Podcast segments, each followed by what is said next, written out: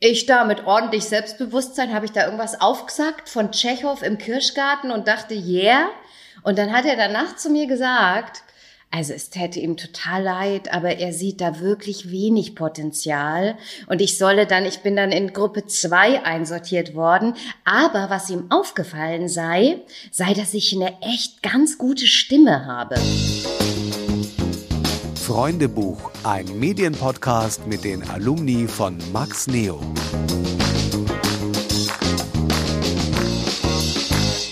Hallo, schön, dass ihr wieder bei einer neuen Folge unseres Freundebuchs dabei seid.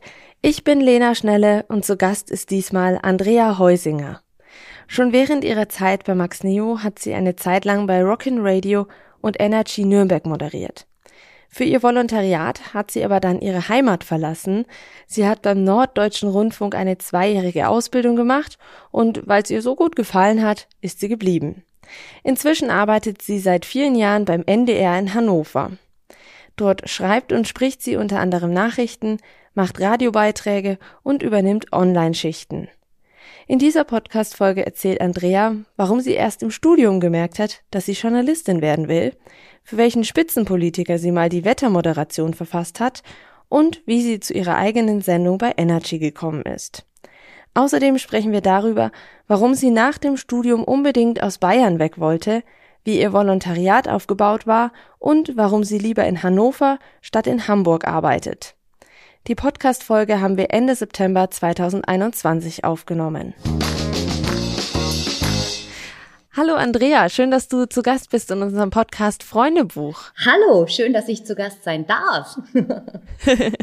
Wir wollen natürlich wie immer mit so einer kleinen Schnellfragerunde starten, also wie im Freundebuch so ein bisschen aufgebaut.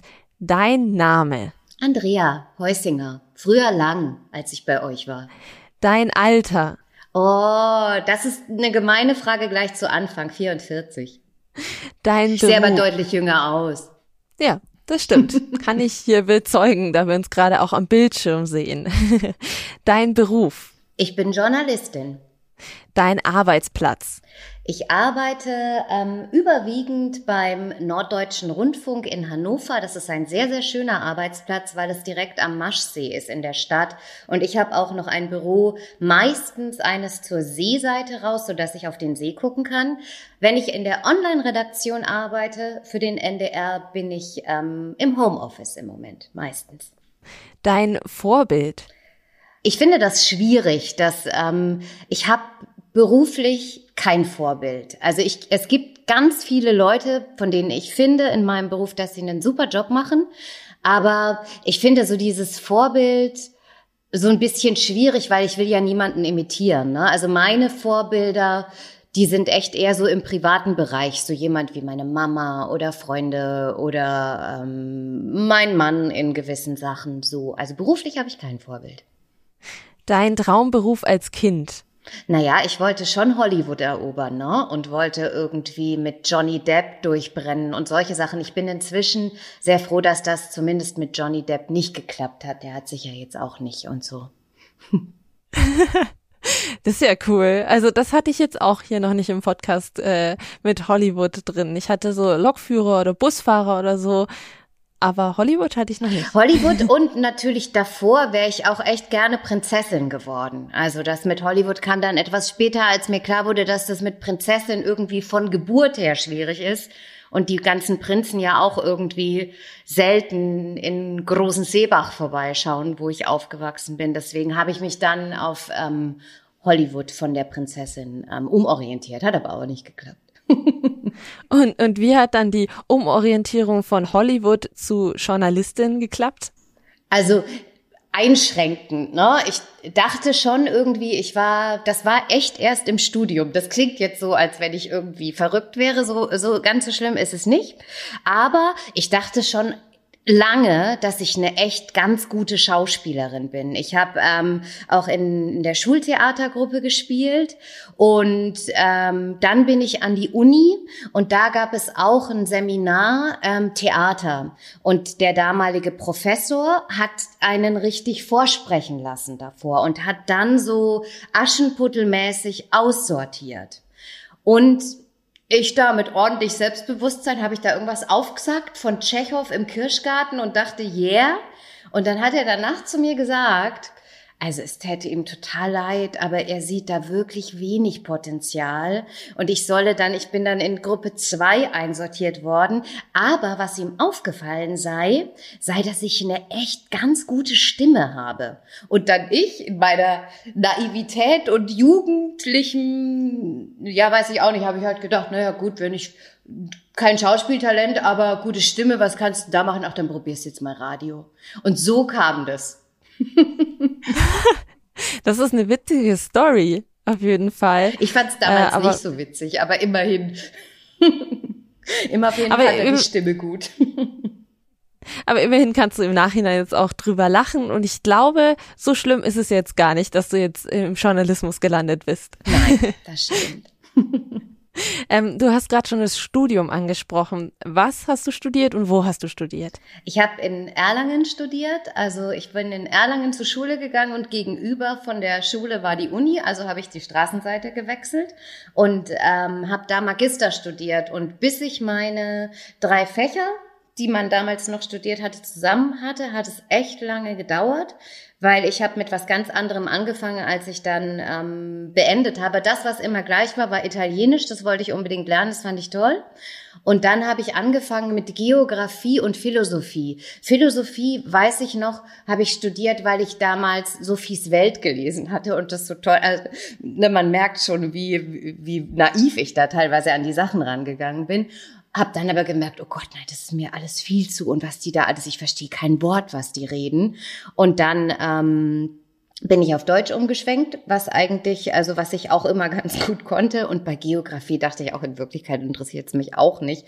Und dann habe ich jemanden kennengelernt, der Theater- und Medienwissenschaften ähm, auch studiert hat. Das hatte aber einen Numerus Clausus. Das heißt, das hätte ich nicht studieren können. Das hätte ich eigentlich gewollt wegen Hollywood und so. Aber dann hat der mir gesagt, dass dieses Fach nur in den ersten zwei Semestern Numerus Clausus hat und dass ich ähm, das eigentlich studieren kann. Ich muss einfach nur, ich darf es niemandem sagen, dass ich da jetzt nicht eingeschrieben bin, sondern ich mache einfach die Scheine und lasse es mir danach im dritten Semester anrechnen, wo es dann keinen Numerus Clausus mehr hat. Und so hat es dann geklappt. Und deswegen hat es aber sehr lange gedauert, bis ich das hatte, was ich studieren wollte. Und deswegen habe ich auch sehr lange studiert. Wie lange in Zahlen? Oh, ich, äh, ich musste, 13 oder so. Es war so, dass ich die Magisterarbeit ähm, anmelden musste in dem Semester, in dem ich sie angemeldet habe, um nicht als einmal durchgefallen zu gelten. Also ich habe das echt ausgenutzt, aber ich habe auch während der Zeit dann echt, ich fand das super, weil ich echt viel nebenher gemacht habe, unter anderem bei euch und so. Also manchmal habe ich auch gar nicht so viel studiert und deswegen hat es so lange gedauert. Du hast äh, gesagt, das Italienisch, ähm, das wolltest du die ganze Zeit machen. Warum? weil ich finde, dass es die schönste Sprache der Welt ist, weil es ähm, meinem Temperament liegt. Ich habe es mit Französisch in der Schule versucht und habe gemerkt, das ist so alles so, das geht überhaupt nicht. Ich bin schon eher so ja, und wir waren halt auch, ich, als wir noch in Franken gewohnt haben, ging das ja recht leicht, auch übers, ähm, übers Wochenende einfach mal. Ich weiß, dass ich mit meinen damaligen Freunden echt öfters mal nach Bozen gefahren bin übers Wochenende. Gut, ist jetzt nicht so Italien, aber schon so ein bisschen. Und, ähm, und mit meinen Eltern war ich viel in Italien und die Abifahrt war nach Rom und irgendwie war das Essen immer am besten, das Wetter war gut und es sah alles immer wunderschön aus und ähm, ja, und deswegen wollte ich das und das habe ich mir auch bewahrt. Also ich mache auch jetzt wieder seit ein paar Jahren ähm, gebe ich Italienischkurse hier in Hannover. Also das hat sich dann irgendwie so ergeben, dass das jetzt doch auch wieder so ein bisschen mehr in meinem Leben mit drin ist und das finde ich sehr schön. Du hast jetzt gerade schon Theater- und Medienwissenschaften angesprochen und von dem Professor erzählt, der dir eben empfohlen hat wegen deiner guten Stimme, dass du das nutzen sollst. Du hast gesagt, du wolltest es dann beim Radio versuchen. Ähm, wie bist du dann auf, heute heißt es Max Neo, äh, gestoßen?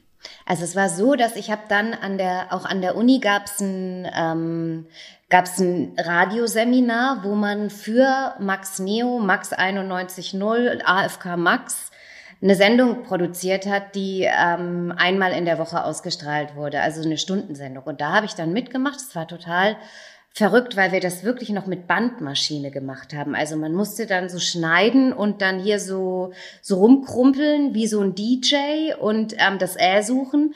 Und da, ähm, aber das war dann echt, also ich habe damals viel, weiß ich nicht, Charivari, Bayern 3 und sowas gehört und das war schon auch sehr ähm, das hatte schon einen ganz anderen Anspruch als so die normalen Radioprogramme. Das war schon eher, deutlich intellektueller, also eher so Bayern 2 mäßig und ähm, das hat schon gepasst. Es war dann auch, wie es immer ist. Ich war dann irgendwie für das Weltlichste zuständig, nämlich die Veranstaltungstipps. Da konnte ich noch wenigstens irgendwie so ein bisschen reüssieren damit.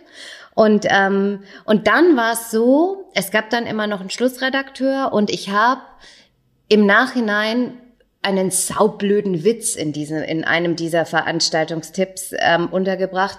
Äh, ich weiß es nicht mehr. Ich glaube, es war zu Ostern und ich habe sowas gesagt wie: Und wenn Sie Ihre Ostereier fertig gesucht haben, können Sie ja ins Kino gehen. Bla bla bla. Also sowas richtig deppertes, aber ich fand es damals halt wahnsinnig witzig. Der ähm, Schlussredakteur fand es aber doof, hat den Satz rausgeschnitten, so dass dann aber die Anfangszeit auch von dem Film gefehlt hat und ich in der Besprechung danach ähm, von den Kollegen gehört habe, ja, also das ist ja schön und gut, dieser Veranstaltungstipp, nur ganz ehrlich, die Uhrzeit hättest du schon auch sagen müssen. und dann dachte ich irgendwie so, nee, ich glaube, ich muss es noch mal handfester versuchen. Und da war das dann auch ehrlich gesagt naheliegend, ähm, weil es bei euch ausgestrahlt wurde, da mal zu fragen. Und das hat dann echt recht schnell und spontan und gut, ich glaube, während der Semesterferien dann einfach geklappt, dass ich da Praktikum machen durfte. Hat auch besser zu mir dann gepasst als, ähm, als das andere. Da konnte man mit meinen blöden Witzen besser umgehen. du hast gerade gesagt, ähm, du wolltest es dann ein bisschen was Handfesteres sozusagen machen oder halt einfach wahrscheinlich die Basics wieder ein bisschen lernen. Ähm, was durftest du bei Max Neo alles machen?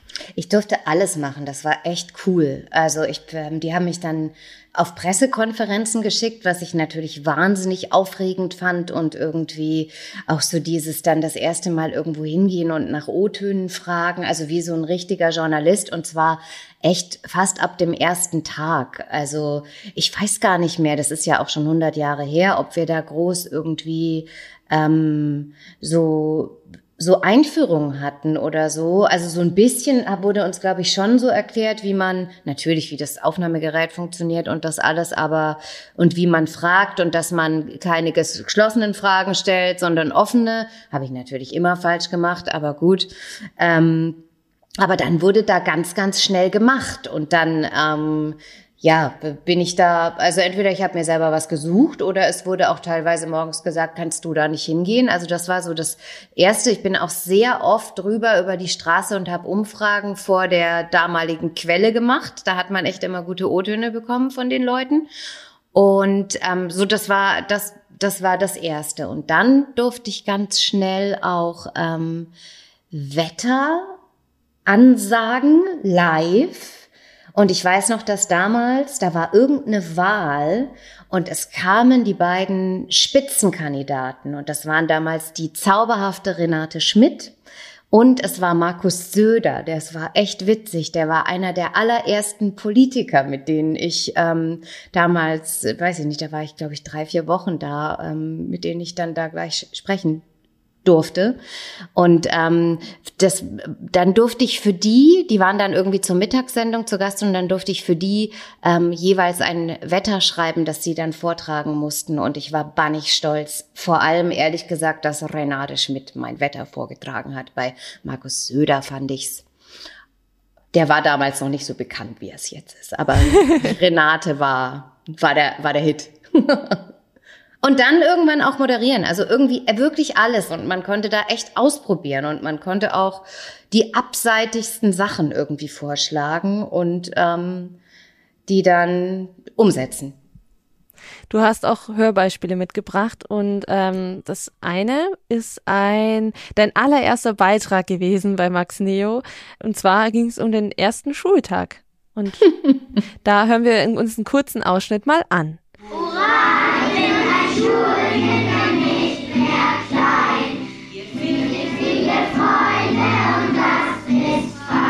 Der Sven hat so einen super schicken Pulli an.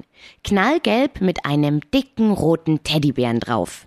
Den hat ihm seine Mama bestimmt extra für heute gekauft. Die anderen Kinder sehen aber auch alle sehr schön aus. Kein Wunder, ist ja auch erster Schultag und da muss man schon so richtig gut aussehen. Wir befinden uns übrigens gerade in der Klasse 1c in der Grundschule Toner Espan in Nürnberg. Die Schulanfänger müssen sich jetzt natürlich erstmal kennenlernen. Deshalb machen sie einen Stuhlkreis und sagen alle ihren Namen. Ich heiße Christian, Sarah, Nathalie, Felix, Dennis. Danach schickt die Lehrerin Ulrike Sippel alle an ihren Platz. Und dann geht der Unterricht so richtig los. Sehr süß auf jeden Fall, die Kinder. Die, die Kinder sind süß, ich bin eher so mittelcool.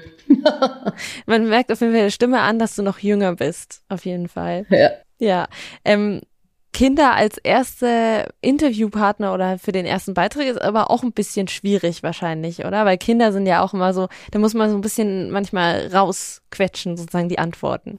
Ja, deswegen sind da ja sehr viele sehr kurze O-Töne drin in diesem Beitrag, also die oft aus ein oder zwei Wörtern bestehen. Deswegen habe ich auch sehr lange gebraucht zu schneiden. Es war eine sehr, sehr gute Übung. Danach konnte ich das mit dem Schnittprogramm echt ganz gut, in der Tat. Aber mir hat es total Spaß gemacht. Also ich fand Kinder schon immer irgendwie mega. Ich sehe auch selber, also damals noch mehr mit so mit so Pausbacken und so und dann, also ich hatte glaube ich, selber auch sehr viel Kindliches da noch und deswegen hat mir das überhaupt nichts ausgemacht. Ich weiß noch, dass ich da immer auf Knien mit dem mit denen rumgerutscht bin und auf Augenhöhe und irgendwie, ich fand Kinder immer, also finde ich auch heute noch irgendwie auch mega gute ähm, Gesprächspartner, weil das halt schon auch ehrlich ist und irgendwie unverstellt und unverblümt und man kann die schon auch zum Reden bringen oder, oder einige, ne, wenn man irgendwie so ein bisschen sich auf Augenhöhe begibt und ähm, ja, wir können uns auch zum Vergleich noch anhören. Du hast mir auch den letzten Beitrag, den du bei Max Neo gemacht hast, hast du auch noch äh, mitgebracht. Den können wir uns mal im Vergleich anhören. Das war so ein paar Jahre später. Vor etwas mehr als einer Woche haben Placebo doch erst verkündet, dass sie ab jetzt den Nachwuchs fördern wollen. Talentierte Newcomer sollen einfach einen aktuellen Placebo-Song covern und an die Band schicken, hieß es da. Und wer weiß, wenn das Teil richtig gut ist, wird es vielleicht sogar demnächst auf einer B-Seite veröffentlicht. Sehr nett sehr sozial, aber vielleicht auch nur sehr eigennützig. Das Ganze könnte ein Scheinaufruf, eine Placebo-Aktion sein. Eine indirekte Werbung für das aktuelle Album Sleeping with Ghosts. Also ich finde, hört, hört man auf jeden Fall der Stimme an, dass es äh, schon älter, reifer und äh, auch klingt, als wäre sie geübter, die Stimme sozusagen. Das ist nett, dass du das sagst. Da hatte ich dann, glaube ich, auch, aber auch echt schon viel mehr, ähm, viel mehr gemacht einfach und war auch nicht mehr ganz so aufgeregt wie am Anfang. Du hast ja nicht nur das Praktikum gemacht, du bist im Max Neo danach ja auch noch erhalten geblieben, sozusagen treu geblieben und ähm, hast da so eine freie Mitarbeit gemacht und durftest da auch unter anderem die Morning Show machen. Mhm. Genau, ich habe, wenn ich mich richtig erinnere, die im zum Glück im Wechsel gemacht weil dieses sehr, sehr frühe Aufstehen natürlich irgendwie ist das auch heute noch das, was ich am Radio äh, nicht ganz so toll finde, dass die Primetime morgens ist, ähm, weil das ganz oft bedeutet, dass man sehr, sehr früh irgendwie raus muss. Und ähm, genau, ich glaube, ich habe mich damals mit, ähm, mit Claudio Grossner abgewechselt. Wir haben dann immer im Wechsel, also eine Woche er, eine Woche ich. Manchmal haben wir auch zu zweit und ich war, aber ich fand super und ich war total stolz, dass ich das machen durfte und dass mir die, ähm, die ja auch die Gelegenheit da ähm, gegeben worden ist. Und es hat mir sehr viel Spaß gemacht und es war auch danach immer so nett. Dann haben wir immer zusammen gefrühstückt alle und irgendwie, und dann konnte ich auch noch in die Uni gehen. Habe ich dann öfters auch nicht gemacht, weil ähm, hatte ich ja schon so viel gearbeitet und ja, nee, das war toll. Also diese Erfahrung, die Morning Show machen zu können, dieses Vertrauen zu bekommen, das war wahrscheinlich sehr wichtig für dich. Ja, klar. Also es, es war, es war total wichtig für mich. Es war auch ähm, total überraschend für mich, dass sie mir, dass sie mir das zugetraut haben und dass sie äh, sich vorstellen konnten, dass ich das irgendwie ähm, einigermaßen über die über die Bühne schaukel. Also das hat mich vor, das hat mich sehr sehr stolz gemacht und hat ähm, hat mir ähm, echt geholfen, wahrscheinlich, bestimmt auch irgendwie dann ähm, bei dem, wie es weiterging. Also ja, das war das war toll. Das da habe ich auch nicht damit gerechnet, dass das ähm, dass ich das darf. Morning Show war, damit war aber noch nicht genug, ne? Du hast ja auch noch äh, bei Rockin' Radio moderiert. Wie bist du denn dazu gekommen? Das weiß ich ehrlich gesagt nicht mehr. Das war einigermaßen verrückt, weil ich, ähm, weil ich eigentlich gar nicht so ein Rocker war. Aber es hat dann echt Spaß gemacht und ich fand, ähm, fand das auch so so cool, dass sie mich, ähm, dass sie mich das gelassen haben, obwohl ich eben kein kein Rocker war und ähm, und mich da trotzdem, äh, ich ich kann es dir nicht mehr sagen, wie das. Vielleicht kam das auch durch durch Amrei, die da die da total ähm, engagiert war und ja auch ihre eigene Sendung schon hatte, Overdrive. Und ich glaube, dann haben die, äh, und eine totale Rockerin war und auch noch ist und eine meiner besten Freundinnen. Und dann ähm, haben die wahrscheinlich Leute gesucht. Und dann habe ich irgendwie, kamen die dann auf mich zu und haben, haben gefragt, ob ich mir das nicht ähm, vorstellen könnte. Und auch da dachte ich, ich? Ich weiß nicht, ich habe da, weiß ich, also Backstreet Boys werden es nicht gewesen sein, aber ich habe, glaube ich, viel so Britpop und sowas gehört und da durfte ich da immer so krasse Typen hier irgendwie ansagen und ähm, auch das hat mich ähm, hat mich geschult und weitergebracht und irgendwie meine Stimme noch mal in eine ganz andere Richtung irgendwie so ein bisschen hier ähm, geschult. Aber ich kann es dir ehrlich gesagt nicht mehr sagen, wie das kam. Genau, also Amrei, die war ja auch in der ersten Staffel von unserem Podcast zu Gast. Ich glaube, es müsste Pod Folge 11 gewesen sein. Ich glaube, da wurdest du auch mal erwähnt. Jetzt bist du zu Gast im Podcast. genau, und Rock'n Radio läuft ja hier auch bei Max Neo im Programm am Wochenende abends. Du warst nicht nur bei Max Neo, sondern du bist ja dann auch ähm, zu Energy äh, auch mal gegangen. Erst mit einem Praktikum. Wie war das für dich, weil ähm, plötzlich da bei einem größeren lokalen Radiosender zu sein. Das war krass. Das war, das war auch durch Amrei. Die hat, ähm, die hat die Sendung, die ich dann übernommen habe, ähm, eigentlich gemacht und hat dann aber, weil sie ihre, weil sie ihre Magisterarbeit schreiben musste, ähm, gesagt, sie, sie muss pausieren. Also sie, sie kann diese Sendung ähm, jetzt erstmal nicht mehr machen und hat dann total nett mich vorgeschlagen und dann habe ich da halt zwei Wochen Praktikum gemacht, aber schon auch so mit dem, wenn ich mich jetzt nicht total dämlich anstelle, darf ich auch wirklich diese Sendung übernehmen und das war wow, das fand ich ähm, mega aufregend und auch mega ja verrückt, dass das dass dass das klappt, weil das natürlich irgendwie wenn man, ähm, wenn man da von draußen irgendwie, das sind die Leute, die man dann da auch wirklich im, im Radio hört, ne? Wenn man, wenn man, wenn man mit dem Auto fährt oder wenn man zu Hause Spaghetti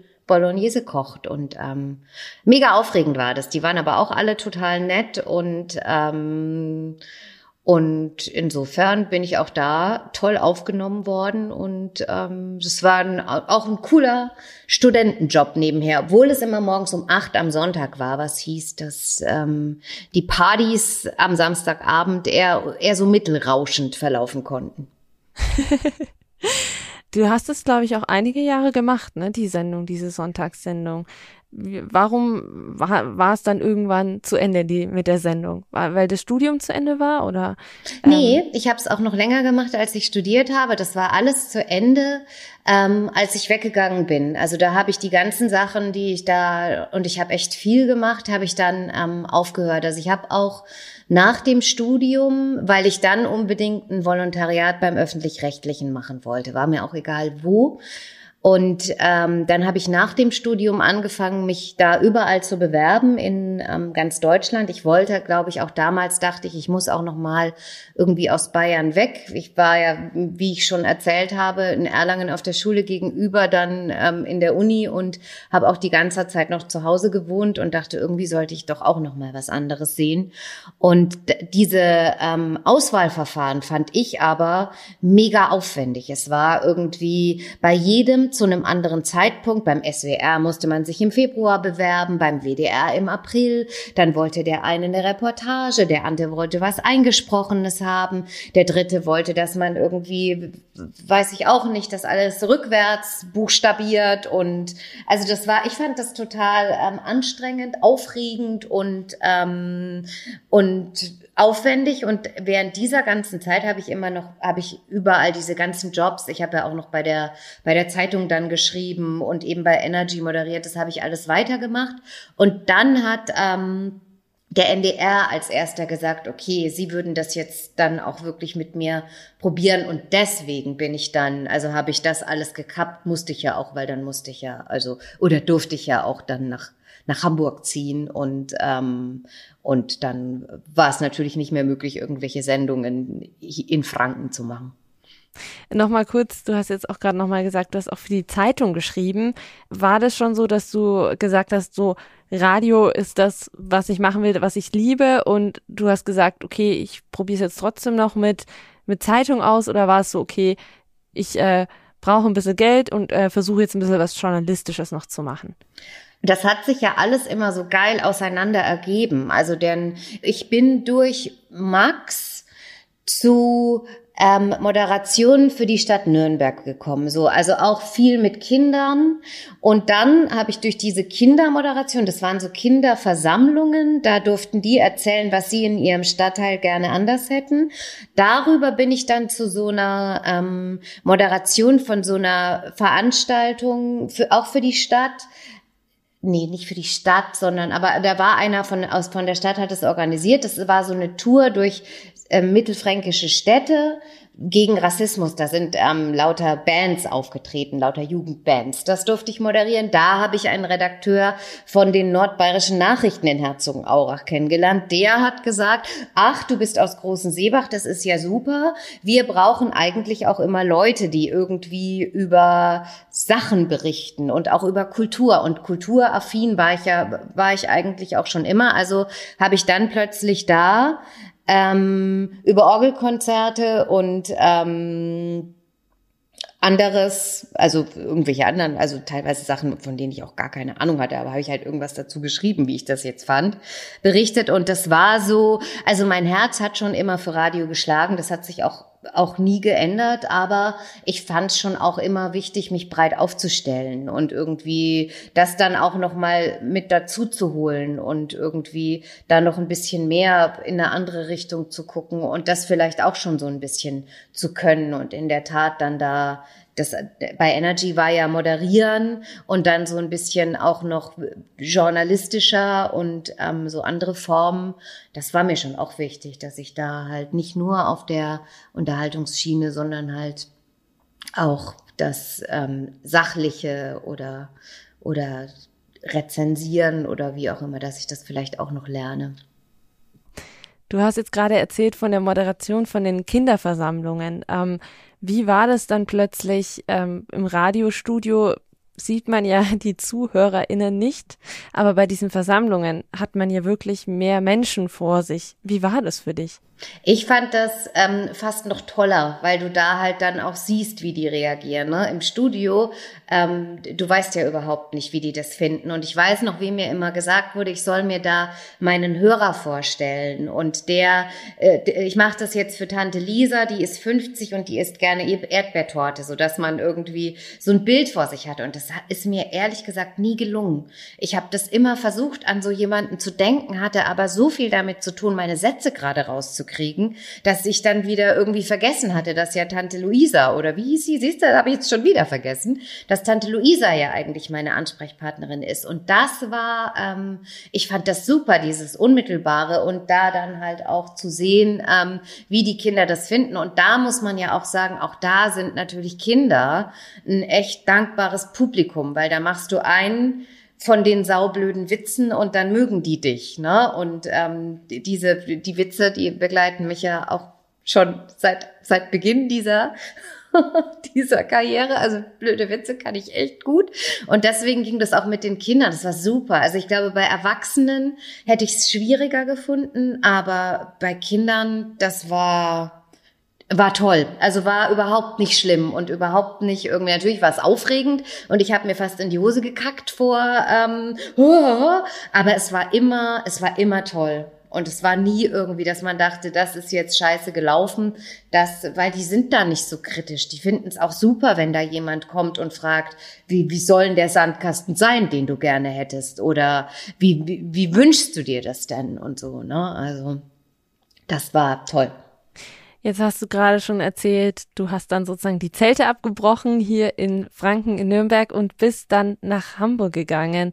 Stelle ich mir jetzt auch ähm, erstmal krass vor, weil man ja eigentlich komplett seinen Lebensmittelpunkt ans andere Ende von Deutschland verlegt. Fand ich auch krass. Also das war vor allem, weil ich das ja, ähm, also ich war während des Studiums mal in Italien für ein Semester, aber ansonsten war ich ja immer in Franken und ähm, Fand ich auch. Also war auch die ersten ähm, Wochen und Monate schon auch echt so wow.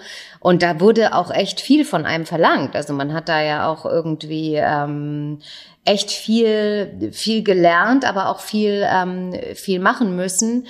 Aber am Ende ist es natürlich auch cool gewesen, oder nicht nur am Ende, sondern es war generell cool, weil wir waren ja auch ähm, zu, waren wir zu 16? Ich glaube, wir waren zu 16 zusammen und ähm, hatten auch immer unsere Ausbildung in Hannover. Das heißt, da haben wir, da wurden uns Wohnungen gestellt, da wurden wir alle in WGs gesteckt und hatten dann da Seminare zusammen. Und ähm, also war ich da auch gar nicht alleine. Ich habe auch, ähm, bin in Hamburg in WG-Zimmer gezogen zu der Freundin von einer Freundin, die aus Erlangen kam und da zufällig ein Zimmer ähm, frei hatte. Und also ich, ich war echt, ich hatte echt immer Glück. Das liegt wahrscheinlich daran, dass mein Papa Schornsteinfeger war. Aber es war schon immer irgendwie jemand da. Also es war jetzt nicht, dass ich da alleine nach Hamburg bin, sondern ich habe dann ganz schnell 15 Leute kennengelernt, mit denen ich auch jetzt ähm, mit vielen immer noch Kontakt habe. Und ähm, deswegen war das so ein bisschen ähm,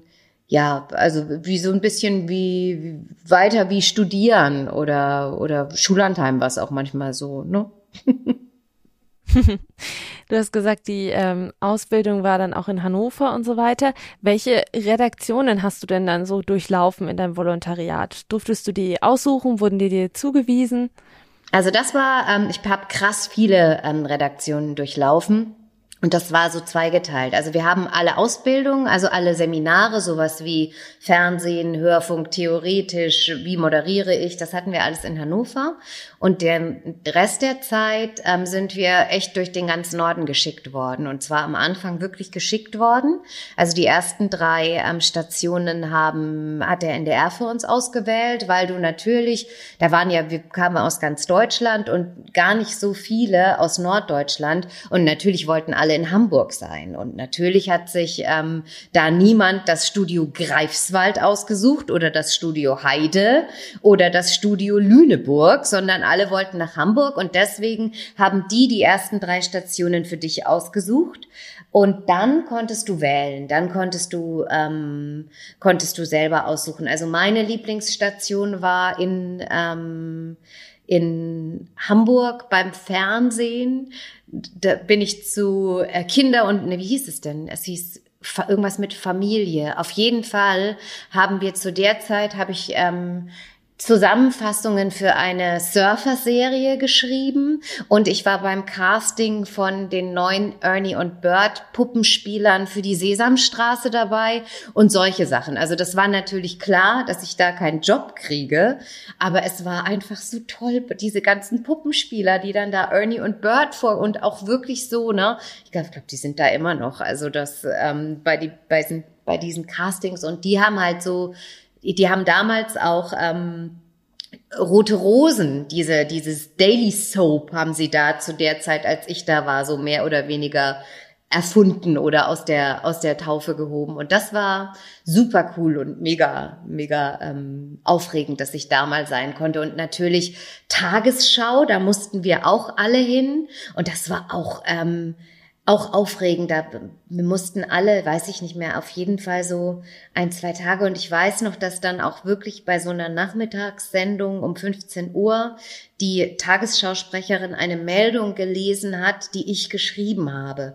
Sie hat noch nie so lange für so eine Meldung gebraucht, ne, weil man da ja echt denkt, oh, die Tagesschau. Und ähm, das fand ich auch mega aufregend, dass ich da ähm, sein konnte. Und ansonsten war ich bei ZAP, dem Medienmagazin und bei Extra 3, der Satiresendung. Das waren so die Fernsehsachen. Ich habe aber sonst auch echt viel Radio gemacht, weil ich ähm, halt auch gemerkt habe, irgendwie bin ich nach wie vor ins Radio verliebt. Fernsehen hast du ja auch relativ viel gemacht und du hast gesagt, Radio ist so deins. Warum war es vielleicht nicht das Fernsehen? Also warum hat dein Herz dann nicht gesagt, oh, Fernsehen ist noch viel cooler? ich finde, dass du beim, du bist beim Radio schneller. Du kannst, ähm, du kannst, du hast viel weniger Equipment, was du brauchst, bis du auf Sendung gehen kannst.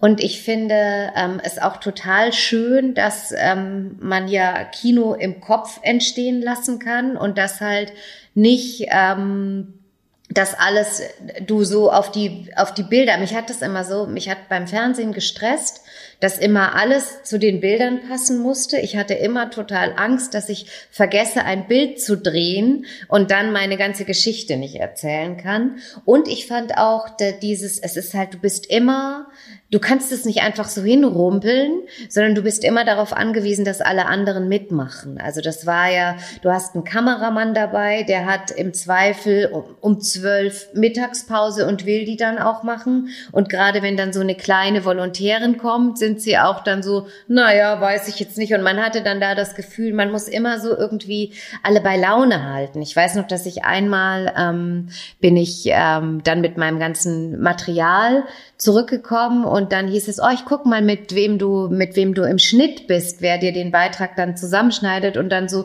auf die Liste dann so, oh, na, da bringst du am besten gleich einen Milchkaffee mit. Und dann denkst du dir so, oh Mann, jetzt muss ich schon wieder irgendwie die ganze Zeit gute Laune verbreiten, damit, ähm, damit alle dann am Ende gute Arbeit abliefern. Also das ist, das Stimmt natürlich so nicht. Es gibt ähm, 90 Prozent der Kollegen machen ihren Job total gerne und sind dir ähm, sind total interessiert daran, dass man zusammen was echt Gutes am Ende an den Start bringt. Aber ich fand es immer so aufwendig und ich fand irgendwie so dieses, ich habe da mein Mikrofon oder heutzutage die MuPro, die ja auf meinem iPhone drauf ist und kann mich dann da einfach hinstellen und erzählen, finde ich irgendwie finde ich irgendwie besser. Außerdem kann man im, in, im gleichen, im gleichen Zeitraum, im, in einer Minute Radio kriegst du deutlich mehr Informationen rein als in einer Minute Fernsehen, weil da musst du ja dann immer noch drauf achten, dass das Bild passt und so.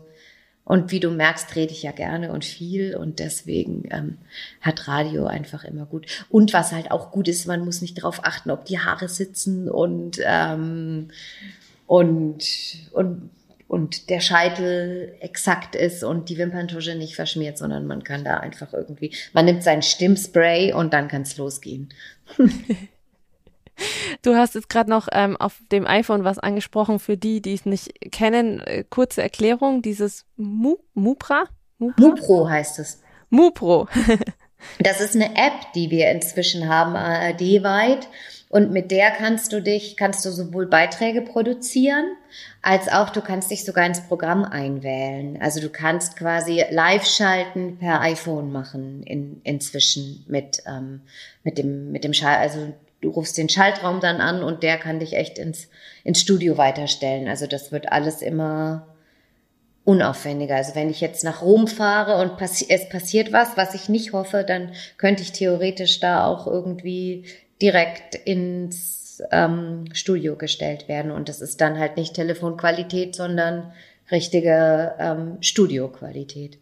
Wahnsinn, was die Technik heute alles Wahnsinn, kann. ne? Finde ich ja. auch. Du hast gerade schon gesagt, das Volontariat, so ein Volontariat geht natürlich nicht ewig, hört natürlich äh, dann nach zwei Jahren auf. Was war danach? Alle, habe ich ja schon gesagt, alle wollten nach Hamburg und ähm, ich hatte dann einmal bei so einer Station eine ähm, mit, mit einer mit einer Kollegin gesprochen, die irgendwie dann zu mir meinte, oh Mann, sie würde sich wünschen, dass sie, die war da gerade neu freie Mitarbeiterin, man macht eigentlich beim NDR, wenn du ein Volo da machst, sind die meisten danach erstmal freie Mitarbeiter. Und ähm, die meinte dann, oh Mann, sie wäre eigentlich ganz froh, wenn das, ähm, wenn das Volontariat noch weitergehen würde. Da habe sie ja ganz gut verdient.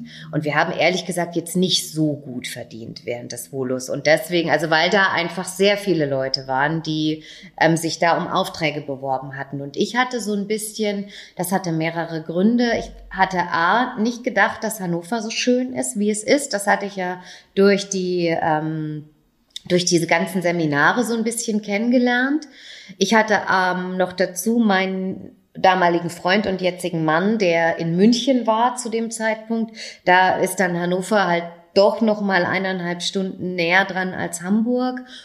Also da war einfach klar, dass die Arbeitssituation da deutlich entspannter ist und dass man mehr machen kann. Also dass man da auch so Sachen wie, dass du, ich bin ja so ein bisschen auch Kultur, habe ich ja, habe ich ja erzählt. Ich hatte da so ein paar Stationen gemacht und hatte mit der, ähm, mit der Literaturredakteurin der damaligen schon so Kontakte geknüpft, dass ich da auch immer mal, das hätte ich von Hamburg auch ausmachen können, aber die saß in Hannover, da durfte ich dann immer mal wieder Hörbücher und Bücher rezensieren und es war halt irgendwie auch klar, dass du in Hannover ganz gute Chancen hast, dass du auch mal irgendwie, wenn in der Oper oder im Theater ein neues Stück gespielt wird, dass du darüber berichten kannst. Das wäre in Hamburg nicht möglich gewesen, weil da gab es einfach die Arrivierten, die das schon immer gemacht haben und die damit irgendwie, da hatten Neuer irgendwie einfach keine Schnitte gehabt. Und ich bin dann in der Redaktion, die Hannover Redaktion, da bin ich auch echt heute noch, die war so für alles zuständig. Die sind so,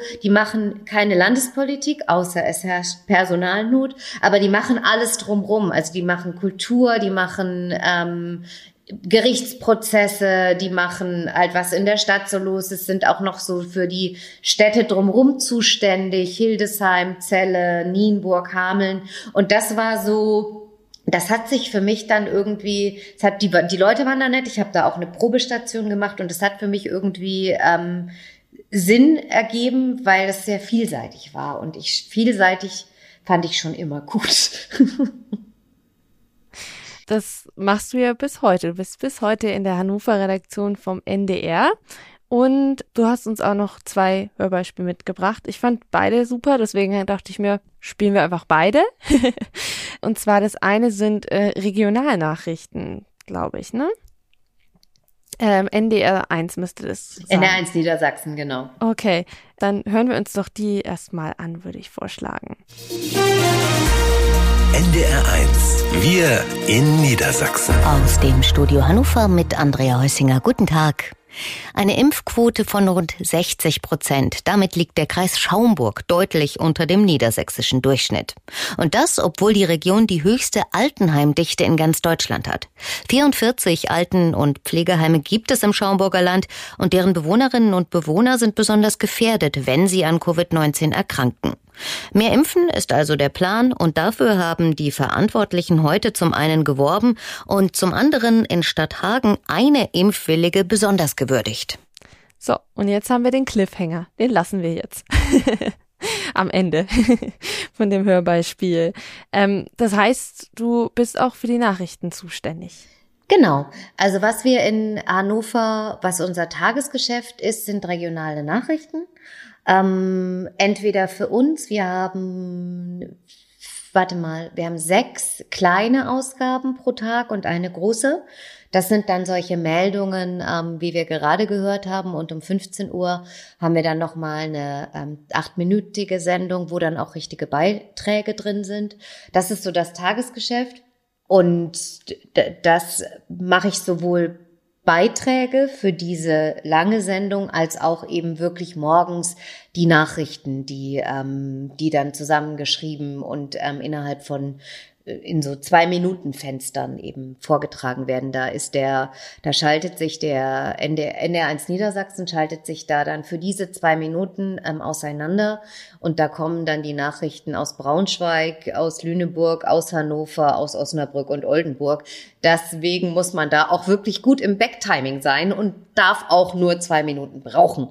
Und ähm, genau, das ist das Tagesgeschäft. Und wenn dann passieren aber ja auch oft Sachen, die über Hannover hinaus ähm, interessant sind. Und dann geht das entweder landesweit, also für unsere Aktuellausgaben, die dann im ganzen Land zu hören sind, teilweise aber dann auch NDR Info, NDR 2, also die, die dann sogar norddeutschlandweit senden und wenn es richtig krass ist, dann natürlich auch ARD-weit.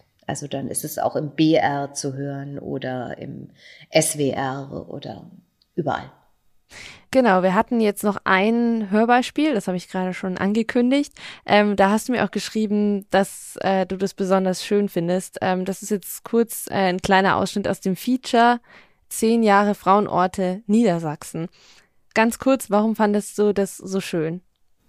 Ich fand das so schön, weil ich dieses Projekt Frauenorte total schön finde. Da geht es darum, ähm, Frauen zu würdigen, die echt was Tolles geleistet haben und ganz oft weiß es keiner mehr. Also da, ich habe mich da für dieses Feature mit, ich glaube, fünf Frauen eingehend beschäftigt. Da ist eine dabei, von der hatte ich nie gehört und die hat weiß ich nicht, wie vielen tausend Juden das Leben gerettet, indem sie die, bevor also die Nazis so richtig an die, an die Macht gekommen sind, irgendwie denen geholfen hat, nach Israel schon auszuwandern. Und da gab es ganz viele von diesen Frauen in Niedersachsen, bestimmt auch in Bayern und überall. Und dieses Projekt hat sich vor Jahren halt auf die Fahnen geschrieben, dass sie diese Frauen ähm, mehr würdigen und denen irgendwie mehr ähm, mehr mehr Platz und mehr mehr Raum geben. Und das also ich fand das total toll mich mit wirklich tollen Frauen zu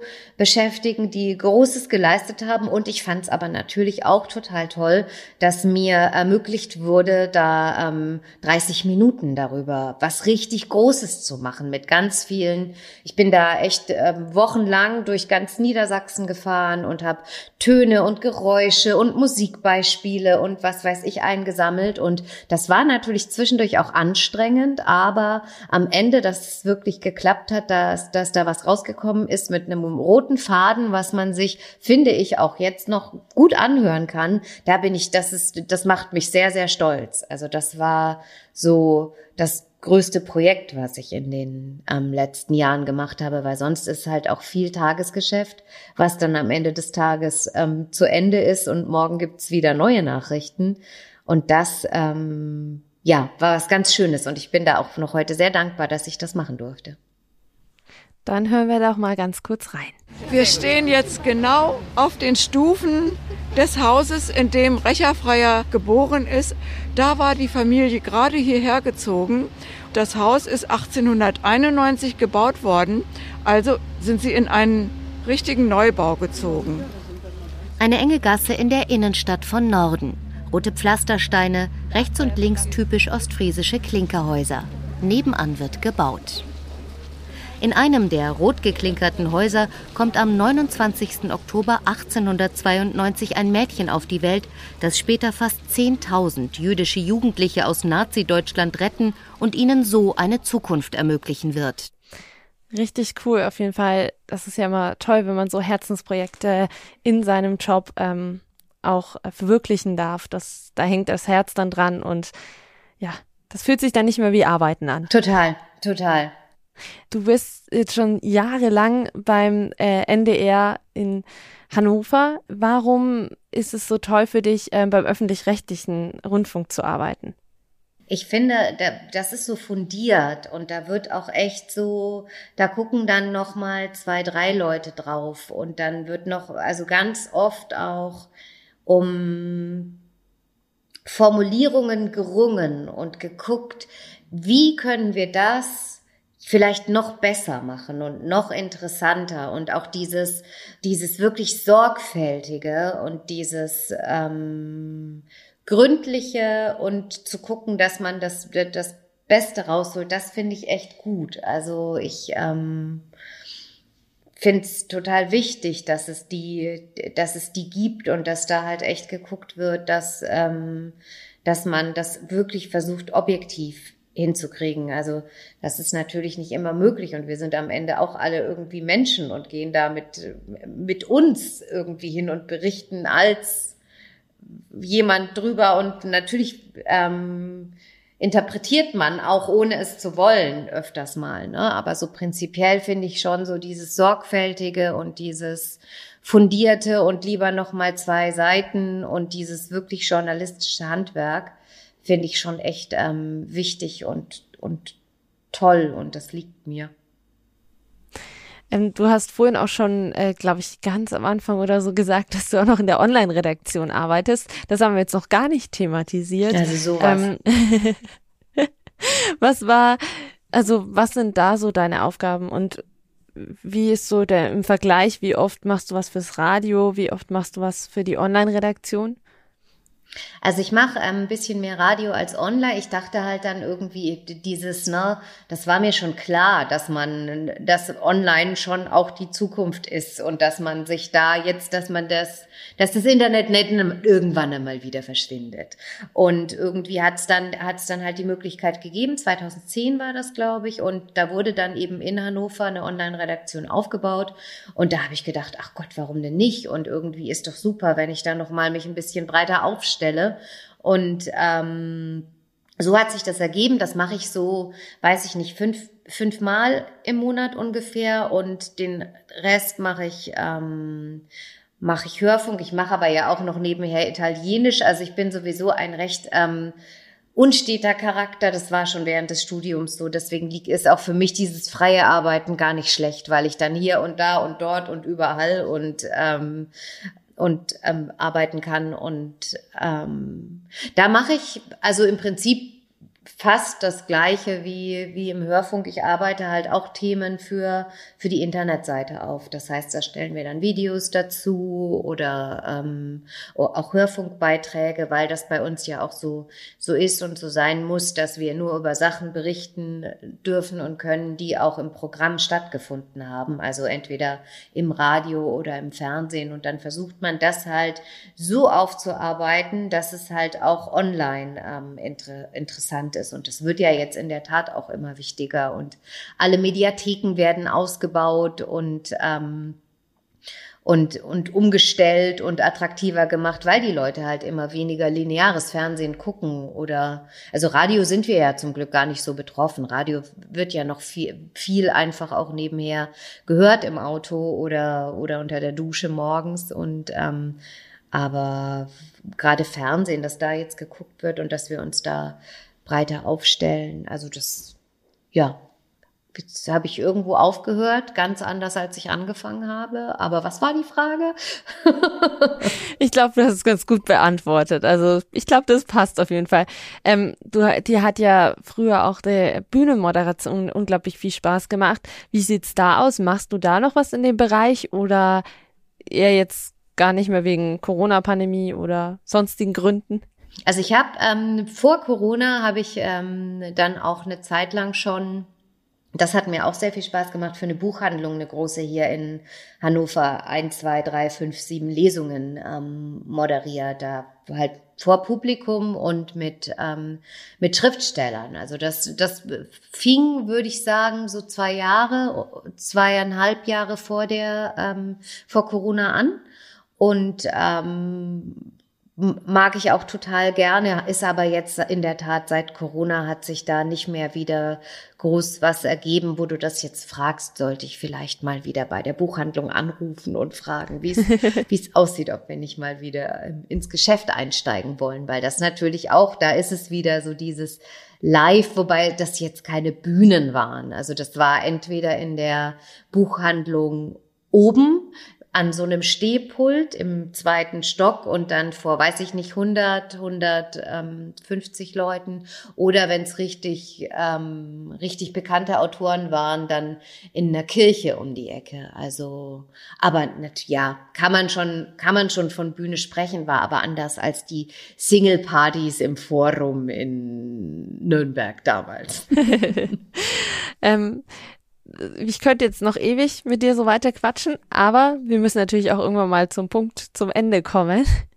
Ähm, wir haben eine Kategorie, die nennt sich drei Tipps für MedieneinsteigerInnen. Und da möchte ich von dir natürlich jetzt wissen, was deine drei Tipps sind. Drei. Okay.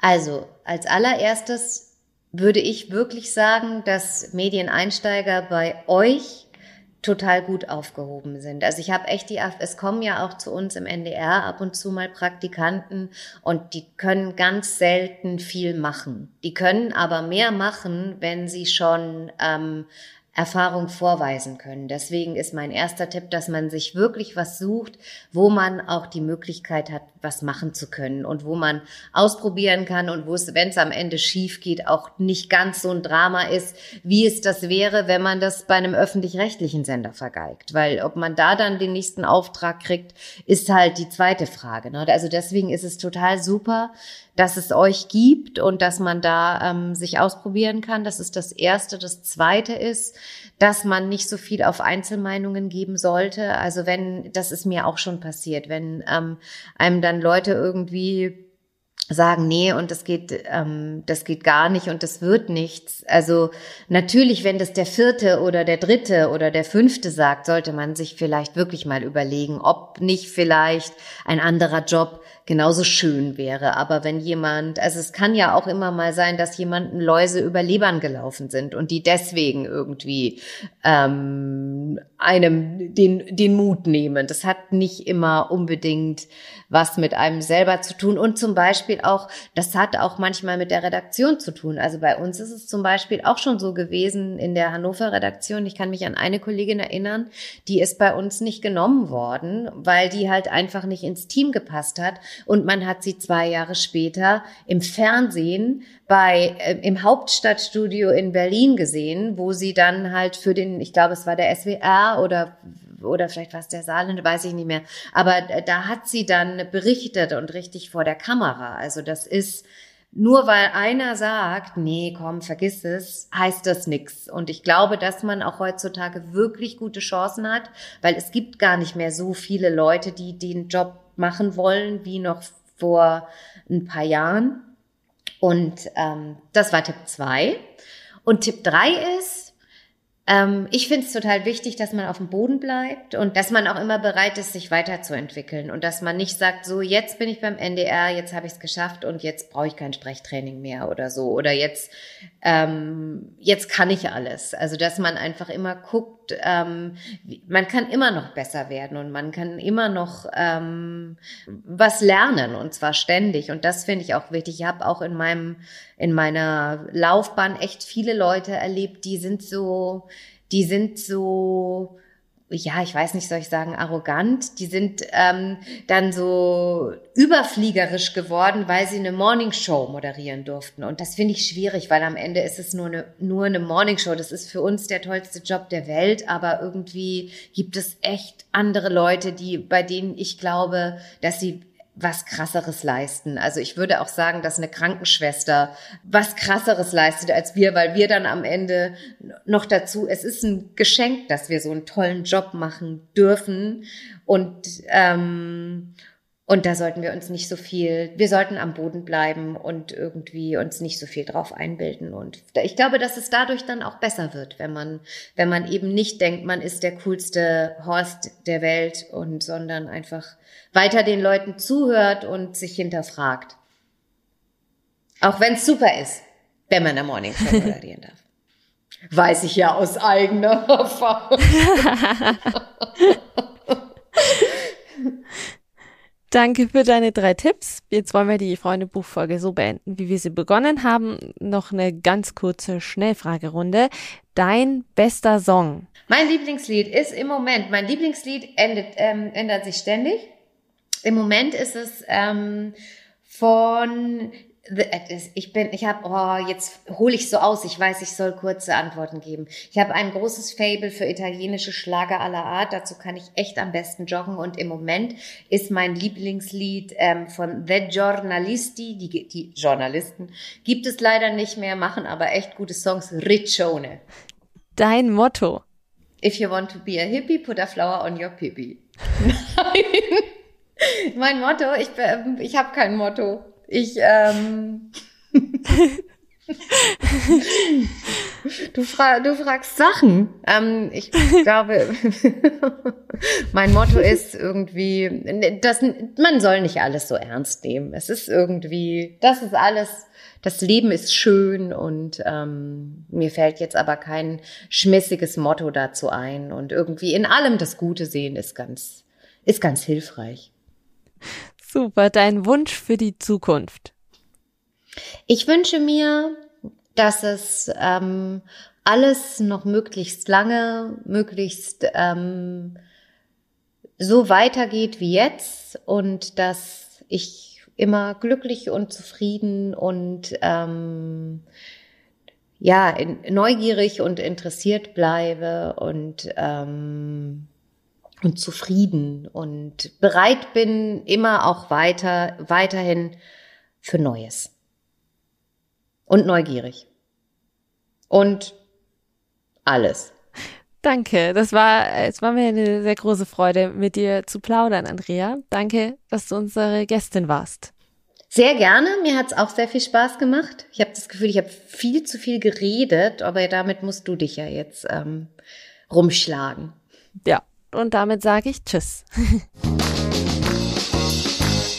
In der nächsten Podcast-Folge habe ich Lehrer und Moderator Matthias Zeitler zu Gast.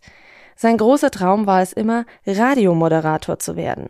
Bevor er den Traum ausgelebt hat, hat er sich aber für einen Plan B entschieden. Er hat Hauptschullehramt studiert und sein Referendariat gemacht.